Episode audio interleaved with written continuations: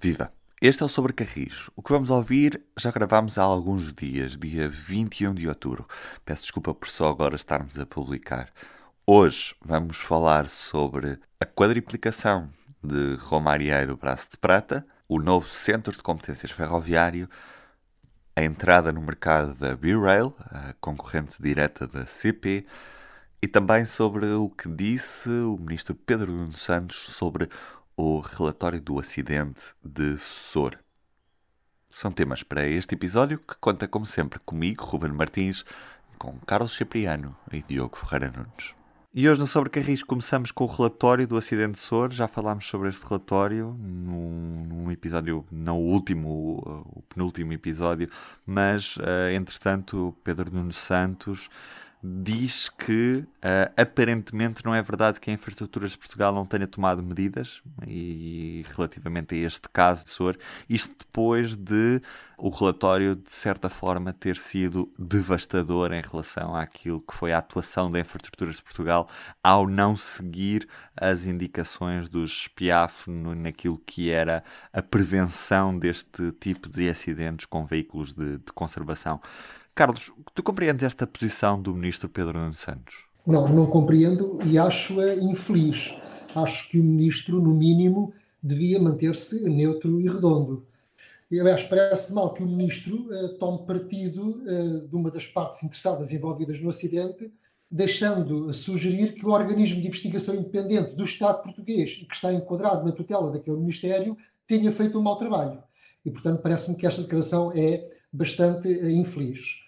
O relatório uh, é público, uh, é extremamente rigoroso. Aliás, ouvi muitos comentários sobre o rigor do relatório e, de facto, as coisas são como são. A IP não fez o seu trabalho e eu volto a dizer, por muito que isto pareça, que a IP traz às costas aquelas duas mortes. Porque tinha recomendações suficientes para tomar medidas mitigadoras do risco que existia com a passagem de sinais vermelhos por parte dos seus veículos de, de, de, de conservação de via eh, e não o fez. Mas depois do acidente, fê-lo logo umas semanas depois. Então a pergunta é: porquê é que não o fez antes? E nunca responderam a isso. E, portanto, eu acho muito estranho esta postura do ministro, que deveria manter-se neutro e não se manteve. É que a IP provavelmente convenceu o ministro de que o, o, foco foi todo, que todo o Ocidente se esgotou no erro humano. De facto, nós sabemos que foi isso que aconteceu. É verdade que houve um erro humano. Mas mostra uma grande insensibilidade ao sistema que propicia o erro humano. Ou seja, como é que as empresas ferroviárias podem estar sensíveis para a temática dos fatores humanos se a própria tutela é insensível a essa matéria? E, portanto, penso que o ministro, volta a dizer, teve aqui um papel muito infeliz. Uh, e depois também uh, deu para perceber a má consciência da IP que, no mesmo dia em que sai o relatório, contacta as redações e faz sair um comunicado uh, a provocar ruído, a dizer que não é bem assim, que não se revê no relatório, mas sem argumentar com o um único facto objetivo. Porque não pode argumentar de forma alguma, porque está lá tudo, mas consegue fazer com que eh, se ponha como uma parte interessada que quer dar o seu contraditório e conseguiu, eh, de facto, fazer ruído. E, portanto, isso prova um pouco a sua má consciência, toda essa estratégia de marketing de vir argumentar que não se revê no relatório e que não concorda com, aquilo. Aliás, a, a, a pronúncia da IP no próprio relatório, aquilo vê-se que é feito só para provocar ruído, porque do ponto de vista factual e objetivo não está ali nada. Está, é um excelente trabalho de algum jurista ou grupo de juristas que conseguiram, com muita retórica, um, pôr-se na situação de que nós estamos numa, num lado diferente e não concordamos. Porque o relatório está inatacável e está lá tudo. A IP podia ter evitado este acidente, não o fez. E eu agora acrescento o que já disse também no outro podcast: foi que acontece aqui a mesma coisa que aconteceu com a passagem nível de Val Santarém. Havia um problema identificado após um acidente mortal. Não foram tomadas medidas que tem a ver com a curva muito apertada à entrada da passagem nível, que não permite que caminhões com uma determinada dimensão ali pudessem passar entre o início do sinal sonoro e a queda das barreiras. E depois repetiu-se um acidente com mais uma vítima mortal e só então é que fecharam a, a passagem nível. E portanto, eu penso que isto mostra que aquilo é uma empresa doente. Para além do poder desmesurado que tem, estas coisas não deviam acontecer Não percebo como é que. Não, não percebo, sinceramente. Sim. E apesar de, como disseste, o, o, erro ter sido humano, o relatório assim o indica, havia uma série de procedimentos que foram indicados que, se tivessem sido implementados, impediriam completamente a ocorrência deste erro humano, ou seja, tornariam-no impossível, por muito que hoje sabemos que efetivamente foi uma confusão de, daqueles uh, que estavam no veículo de conservação da catenária que confundiram um sinal vermelho com um sinal verde que não era para eles, mas que aparentemente eles pensaram que sim. Sabemos que se a Infraestruturas de Portugal tivesse tomado outras medidas, aquelas duas vidas hoje estariam salvas, muito provavelmente e infelizmente temos mesmo de lamentar estas duas mortes na ferrovia portuguesa, quando a segurança devia ser a primeira das prioridades de qualquer empresa responsável pela gestão da infraestrutura ferroviária. E lamentar também o estado de negação da empresa. O que custa aqui é não podermos uh, ouvir as duas pessoas que seguiam a bordo do veículo. Porque, como o próprio relatório aponta, uh, há muitas situações havia mais de 15 situações em que veículos da IP tinham ultrapassado o sinal vermelho e nada foi feito. E houve um alerta dois anos antes. Depois também é interessante o ministro dizer: aparentemente, e estou a citar, não é verdade que a IP não tenha tomado as medidas que foram determinadas no passado e por isso é que é importante ouvir a IP. Mas o relatório do SPIAF contém um... a declaração de defesa da IP com mais de 40 páginas.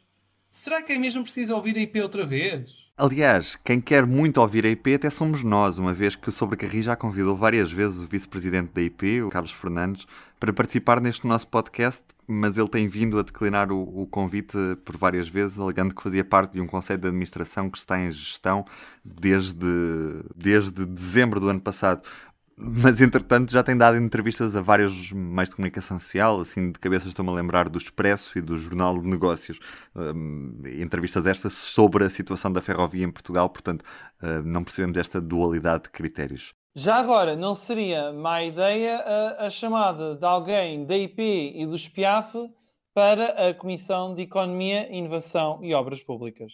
Fechado este parênteses, passamos para o próximo tema neste sobre Carris. B-Rail é o nome do novo operador de transporte ferroviário em Portugal. Ainda não é oficial, uma vez que ainda não está sobre os carris, mas já temos conhecimento destas movimentações. A B-Rail apresenta-se como sendo parte do grupo Barraqueiro, que uh, já opera a ligação ferroviária entre Setúbal e Romarieiro, em Lisboa. O único operador privado português que tem concessão da travessia da ponte 25 de Abril, através da marca Fertagos e também tem várias redes de autocarros sobre várias marcas uh, no território nacional, em especial na, na região de à, à, volta de Lisboa e também a sul do país. Posto isto, uh, Carlos, que novidades é que tivemos da, da B-Rail esta semana? Enfim, eh, eu diria que aquilo, apesar da peça ser relativamente grande, aquilo é uma novidadezinha, mas é o que foi possível apurar nesta altura do campeonato. É que a Berreiro deverá operar com carruagens talgo uh, na sua operação entre Braga e Faro. Bom, na verdade é entre Lisboa e Porto, com alguns prolongamentos a Faro e a, e a Braga. Um, ehm, isso é tudo o que sabemos, que a partida será com carruagens talgo, até seria difícil obter outras uh, aqui na Península, então teriam que ir buscá-las eventualmente à Alemanha, mudar os bogis, etc. Na, na, no documento que é público, que está no site da AMT, do regulador, uh, a proposta da B-Rail é para 22 comboios diários neste eixo, com uh, um material que seria locomotiva 5600 e carruagens. Não especifica o quê. Uh, e, portanto, locomotivas 5600 uh, da, da, CP não serão certamente que é o concorrente direto, que eu saiba, não serão as da Medway, que a Medway tem, mas a Medway disse-me aqui há uns meses atrás que não havia qualquer acordo em relação a isso, portanto, só se forem a Espanha buscar algumas locomotivas 252, que são uh, as irmãs das nossas uh, 5600. Oh, Carlos, de outra forma, nem a Medway... não vejo como é que possam operar. Carlos, desculpa, mas olha que a Medway também não sei como é que poderia emprestar qualquer, ou alugar qualquer coisinha, porque eles têm as locomotivas em utilização constante.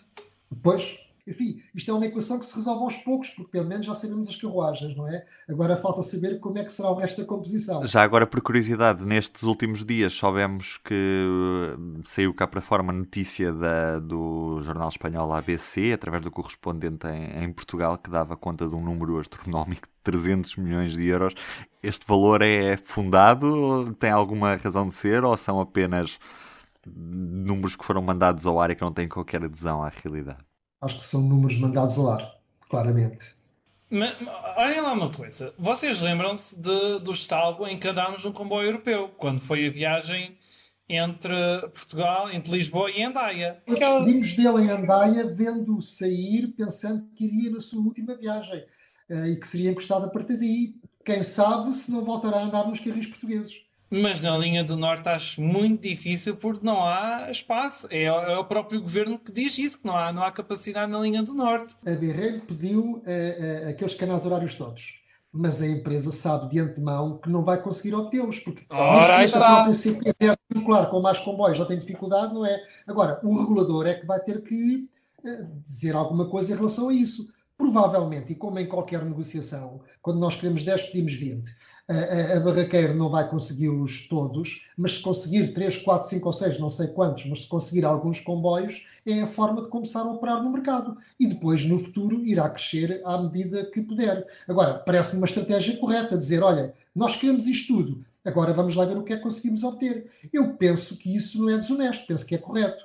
Agora, o que me parece complicado ali é a forma que me pareceu um bocado ligeira como os, os horários foram, foram, uh, foram conduzidos, porque há, há, há comboios que saem uh, depois dos atuais comboios da CP e conseguem chegar ao Porto ainda antes. Portanto, aquilo está um bocadinho mal. Como se desse para ultrapassar. Assim, a menos que, sim, que ultrapassassem, mas quer dizer, não são comboios com 5,600 e, e carruagens tal, que podem circular a 190 a hora, que vão ultrapassar o pendular ou intercidades. Portanto, o que me parece ali do lado do barraqueiro é que também, nesse aspecto, é, é, aquilo é apenas um horário para marcar posição e, portanto, uma vez que tenham, com licença do operador, e uma vez que tenham alguns canais por parte de, do regulador e que possam começar a trabalhar a sério, eu penso que eles afinarão uh, o conceito de, de, oferta que querem implementar. Sim, é inteligente. É inteligente. É como aquela pessoa que sabe que há um restaurante muito bom, mas só tem vaga daqui a 5 anos. E então já estão a fazer a reserva. É um pouco esse conceito. Mas não existe a possibilidade de termos a CP a rejeitar liminarmente a, a concorrência, uma vez que, atacando neste eixo de grande procura e de grande rentabilidade Lisboa-Porto ou Lisboa-Braga, ou estendendo até Braga-Faro, Atacando este texto, não fica em causa toda a operação de todas as restantes linhas que são já de si deficitárias? A CP pode alegar que isto põe em causa a sua sustentabilidade financeira, ou não? E isso está previsto na lei. Uh, por isso é que a CP já argumentou junto do regulador que esta operação da barraqueira, com estes comboios todos, uh, vai pôr em causa o seu equilíbrio financeiro. Porque sendo uma mas, empresa. Mas lá está, passaram um ou dois depois. Eh, pode ficar, de facto, ehm, eh, prejudicada eh, com, com, com estes combates todos. Agora, o regulador vai ter que encontrar aqui uma forma, vai ter que encontrar um equilíbrio de, por um lado, assumir que há liberalização, há liberalização. Os privados têm todo o direito de entrar. E eu até saúdo isso. Eu já disse várias vezes. O mercado funciona. Comboios de várias cores e, portanto, eu estou de acordo que eh, entrem eh, novos operadores. Acho que é saudável para o sistema ferroviário. Agora, não podem aos novos operadores eh, obter a sua rentabilidade à custa de uma empresa pública que já está a prestar um serviço público e que pode ficar muito prejudicada com isso. Agora, isto é o caminho que está a ser desbravado. Eu penso que a própria AMT, como também não tem experiência disto, também não deve, não deve sentir-se lá muito à vontade, mas vai ter que decidir. E, portanto, destes 20 e tal comboios que a Barraqueiro pediu, não sei quantos é que lhes vão atribuir, não sei, até pode, no limite, até pode ser só um para cada, cada sentido. Mas tem a licença, Carlos? Já tem a licença, claro, logo podem operar. E têm o direito de operar. Agora, o problema é, ok, eles só vão atacar, como dizia o Ruben, o filé mignon. Claramente que sim, quer dizer, são uma empresa privada, querem lucro, o objetivo é obter lucro. Eles vão ter que amortizar o investimento, têm todo o direito. Agora, o problema é, a CP não pode enquanto operador incumbente, não pode ficar prejudicada, ou diria, não pode ficar muito prejudicada, porque prejudicada ficará sempre, com a entrada deste novo operador. E ainda por cima, quando há aqui um problema tão grave como a questão do equilíbrio económico, que é a gestão da capacidade numa infraestrutura, que é a linha do Norte, que já está congestionada.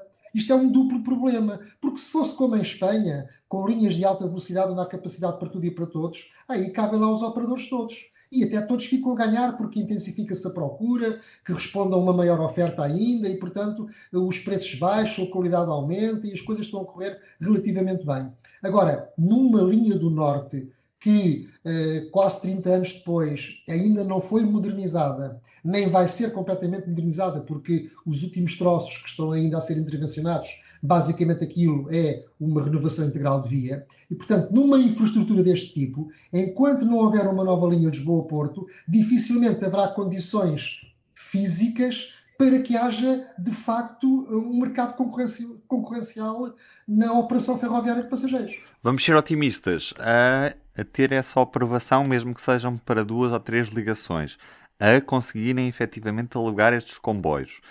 Quando é que podemos ter a Birrail a operar como operador em Portugal e a fazer comboios uh, Faro-Braga? Diria início de 2023. É 1 de janeiro de 2023, exatamente. E vocês Agora, acham essa data vai viável? Vai uma aposta, pessoal. Vai uma aposta. Alguém quer apostar comigo que não? E eu vou apostar que não vai acontecer. Não, não, não, porque claramente eu acho que nenhum de nós acredita nessa data. Infelizmente, porque também estamos todos ansiosos a, pela entrada de novos operadores e de novos comboios, novas cores, tudo isso. Também porque a concorrência noutros eixos, como o Carlos falou em Espanha, fez baixar e muito a. Um, o preço no eixo de alta velocidade Madrid-Barcelona. Inclusive, por exemplo, a Renfe uh, passou a vender bilhetes para o ano inteiro, quando antes vendia bilhetes de alta velocidade com uma antecedência muito reduzida, ou seja, com às vezes um, de apenas um mês em relação àquilo que eram as datas de viagem, e agora já tem o calendário todo para o próximo ano. E efetivamente a concorrência fez o operador público espanhol mexer.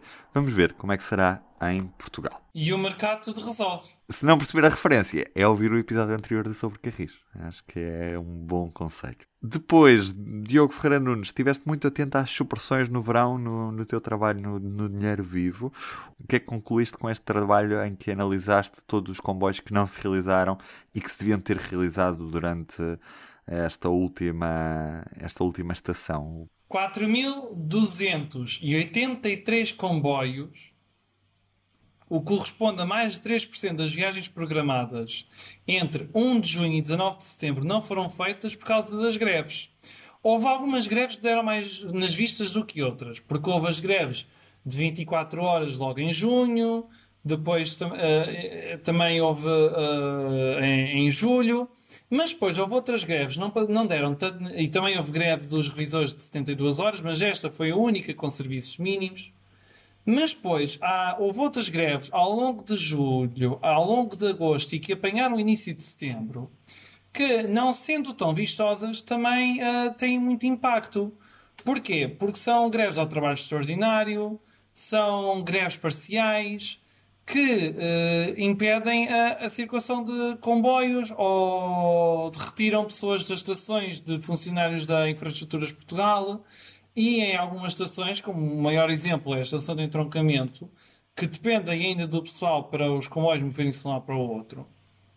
Se não houver estas pessoas, ah, há comboios que podem ficar retidos duas horas, que foi o que aconteceu em algumas situações durante o verão. Só que como são greves uh, parciais, não dão tanto nas vistas, e algumas delas foram convocadas por sindicatos que não são dos mais conhecidos, não tiveram tanta notoriedade. Só que quem andou nos comboios durante o verão uh, foi bem penalizado por isso. E então, à conta disto, mais 4 mil comboios ficaram por realizar durante o verão.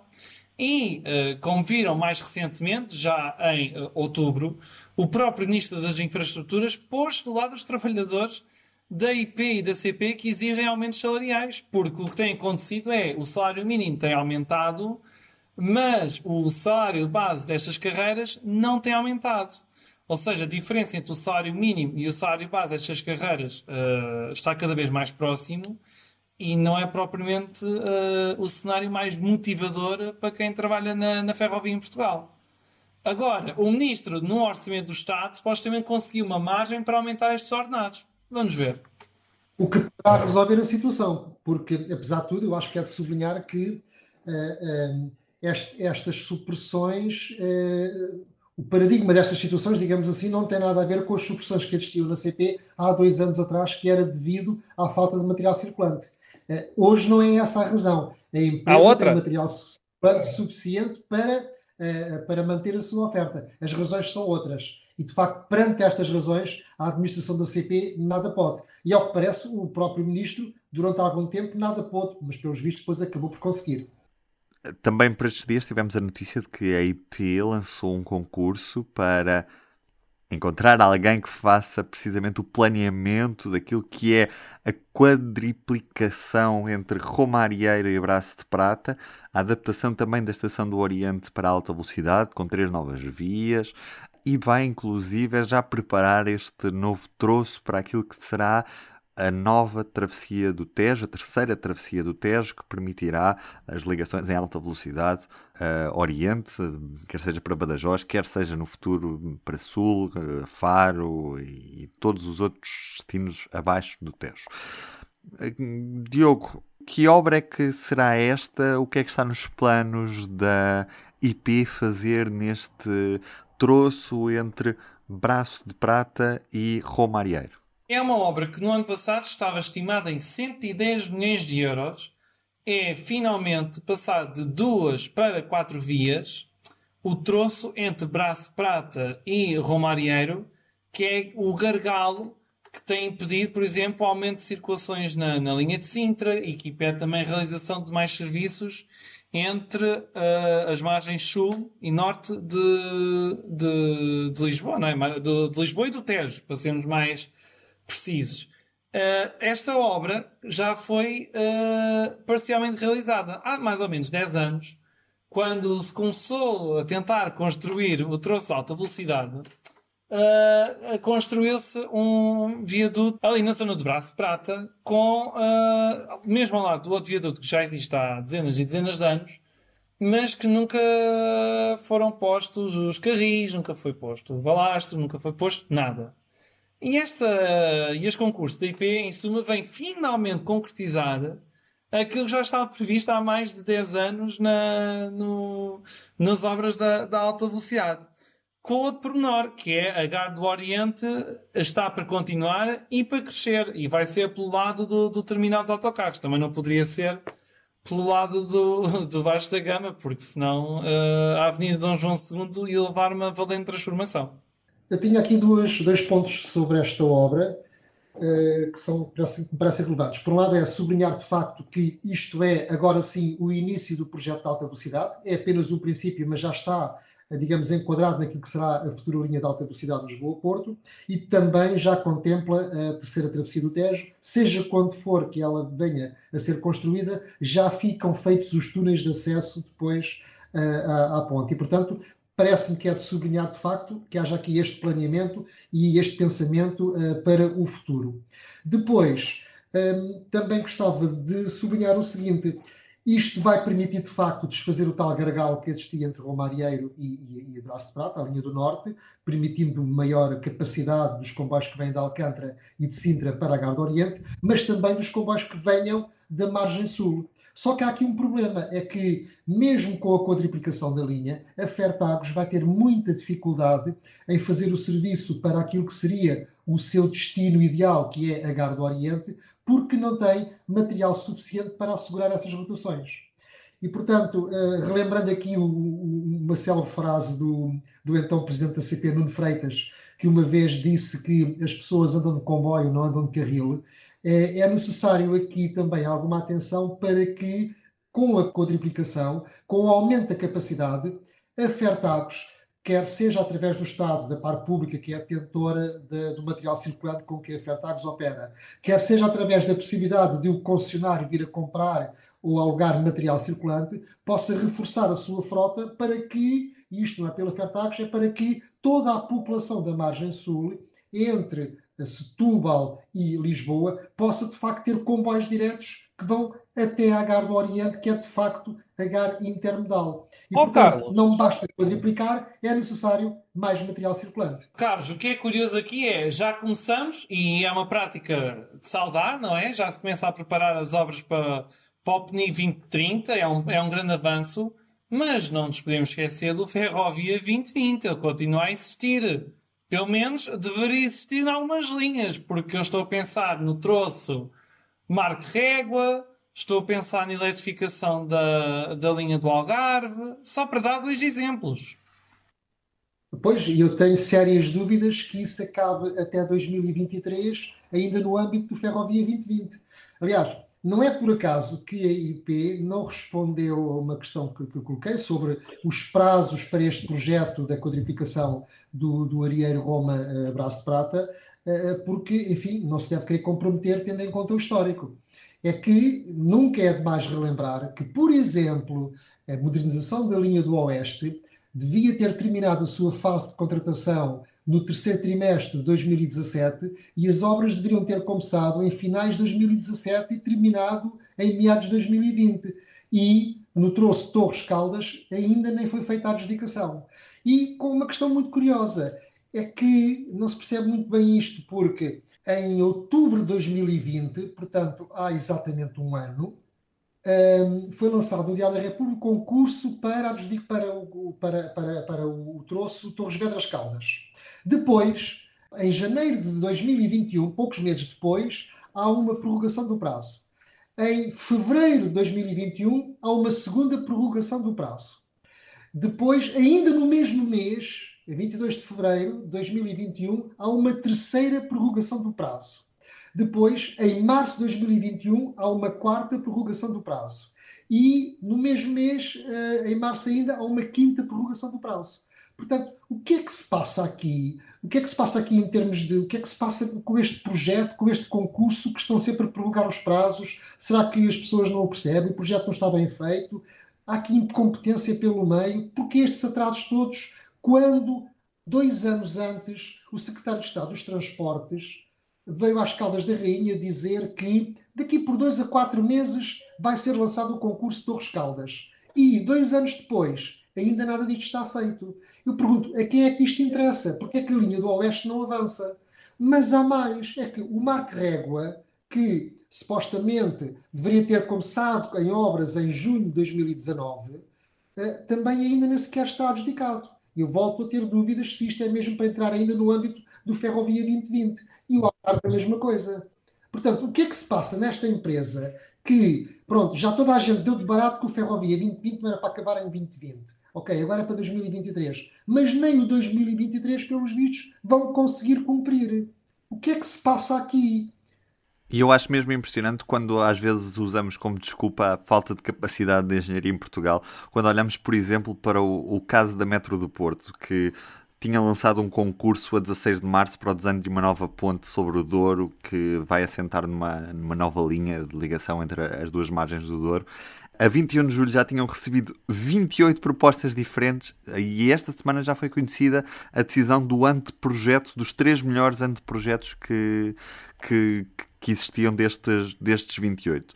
Eu acho que é, que é extraordinário quando nós estamos a falar de uh, comparar a IP com, por exemplo, a Metro do Porto, em que vemos que na IP os prazos são completamente uh, adiados sucessivamente e olhamos para uma empresa que também depende da capacidade de engenharia e de projeção e consegue, num ano, ter de uma ideia de uma ponte até ao projeto, ao anteprojeto de, de execução já praticamente definido. É impressionante a como é que dificuldade da conseguimos engenharia ter. é só para a engenharia ferroviária, porque uh, no, no resto parece que temos engenharia suficiente que vão aos concursos. Ou seja, para mim, esta história da falta de engenharia, de facto, foi verdade num determinado momento. Terá sido verdade em 2016, 2017, quando o Ferrovia 2020 arrancou. Depois disto, a IP e o governo deveriam ter arranjado uma estratégia para ultrapassar este problema. Deveriam ter tentado encolher os atrasos. Mas o que nós assistimos foi a um constante derrapar dos atrasos e a um, todo um programa que foi sendo sucessivamente derrapou-se sempre. E, portanto, não compreendo já esta questão da engenharia e tu, Ruben, puseste o dedo na ferida porque dizes o método do Porto consegue que as pessoas respondam aos concursos e que aquilo avance. Agora, eu pergunto, quem é que dentro da IP anda a pôr pauzinhos na engrenagem, ou se calhar em vez de pauzinhos serão troncos na engrenagem, para que estes projetos não avancem? A quem é que isto interessa? O que é que se passa nesta empresa? Mais uma boa pergunta para Pedro Nuno Santos. Só mesmo para assinalarmos, foi constituído oficialmente o Centro de Competências Ferroviário. É o primeiro passo para termos em Guifões. Aliás, já não é o primeiro passo, uma vez que as oficinas da CP foram reabertas. Temos lá também uh, as oficinas da Metro do Porto. Temos em Guifões um grande centro ferroviário, mas é o primeiro passo assim, mais visível para termos uh, em Portugal uma efetiva capacidade de termos no futuro uma fábrica de comboios e um planeamento muito mais avançado desta engenharia ferroviária. Diogo, em que é consiste este centro? É um centro que vai desenhar eh, novas peças, vai desenvolver a capacidade de ligação entre a indústria, uh, os privados e as universidades e também será com que a primeira peça do futuro comboio português. Imaginem que neste centro de competências é possível uh, criar uh, ferramentas que custam uh, 96% menos do que aquilo que é fabricado no estrangeiro, que é uma poupança significativa. E, e, dá que pensar. E além disso, temos que criar uma verdadeira indústria ferroviária em Portugal. E este centro é fundamental para isso. Este centro que é constituído pela CP, IP, Metro do Porto, Metro de Lisboa e entre outras empresas de referência nesta área. Fica assinalado. Muita sorte para este novo centro que esperamos que coloque Portugal no mapa da ferrovia a nível mundial pelas boas razões, obviamente. Carlos Cipriano, Diogo Ferreira Nunes, um grande abraço para vocês. Estaremos de regresso no próximo Sobre Carris. Adeus, até à próxima. Um grande abraço. O público fica no ouvido.